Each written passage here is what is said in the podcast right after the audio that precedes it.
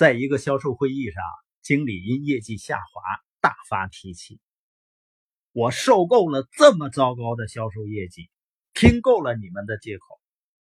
要是你们再完不成任务，都给我滚蛋！”接着呢，他问一个曾经踢过职业足球的新雇员：“要是一支球队老不赢，会怎么样？是不是把球员换掉？”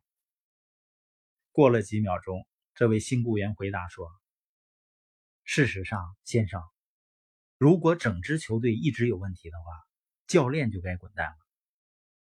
凯悦酒店集团总裁也曾经说：“，我在二十七年的服务业职业生涯中总结的最重要的经验，百分之九十九的员工都希望把工作做好，但他们的表现其实是老板水平的最直接体现。”这两个故事告诉我们，你的领导力。决定了你的成绩以及你属下的成绩。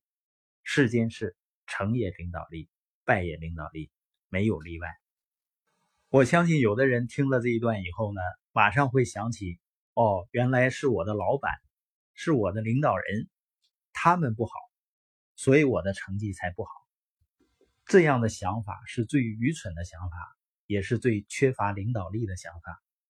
因为领导力呢，是从改变自己。提升自己开始，